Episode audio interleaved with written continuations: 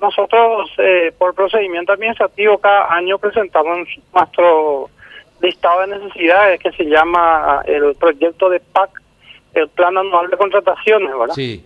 Entonces, eh, como usted sabe, eso está centralizado y estamos hablando de equipos médicos y la entidad, la dependencia responsable en adquirir esos equipos médicos es la DIGES, la Dirección General de Insumos Estratégicos en Salud, ¿verdad?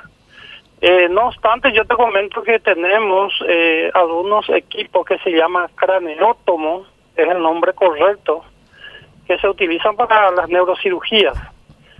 Eh, tenemos nosotros ahora la posibilidad desde este año, somos UOC, Unidad Operativa de Contrataciones, y tenemos la posibilidad que nosotros hagamos los llamados y tenemos la posibilidad de que reparemos también los equipos médicos, ¿verdad? Sí. Entonces, eh, mañana viene una empresa a verificar, a hacer el estudio de factibilidad, cuánto costaría reparar y poner en condiciones los equipos, estos craneótomos que se llama, eh, para poner en funcionamiento, eh, dejar cero kilómetros, como se dice, o definitivamente, de acuerdo a nuestra disponibilidad, comprar equipos nuevos.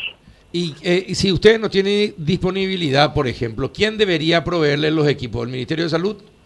Así mismo. Eh, nosotros también en este marzo, en esta primera quincena de marzo, eh, tenemos ya cuantificado eh, las necesidades. Vamos a cerrar en este entre hoy y mañana el listado de necesidades en cuanto a recursos financieros eh, para una ampliación presupuestaria que vamos a presentar al Parlamento Nacional, ¿verdad?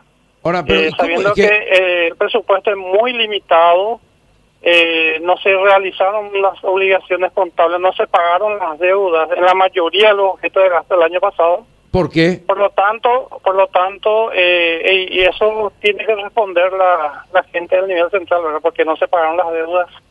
Por darte un ejemplo, Carlos, nosotros en un objeto tenemos, vamos a poner números fáciles, tenemos mil guaraníes, eh, tenemos compromiso el año pasado de 800 Sí. y como no se pagaron esas deudas, yo entro con un, una deuda de 800, me Sí. sobran 200, pero mi compromiso, como son llamados plurianuales muchas veces, yo necesito más mil y yo tengo solamente 200. 200, este claro. Entonces, Ahora- entonces es muy complicado para nosotros, entonces el ministerio, la, la directora general de Administración y Finanzas del ministerio ya nos dijeron, nosotros el ministerio no tiene para eh, respaldarle a ustedes, No puede ser. por lo tanto nuestra única salida es eh, solicitar una ampliación presupuestaria al Parlamento.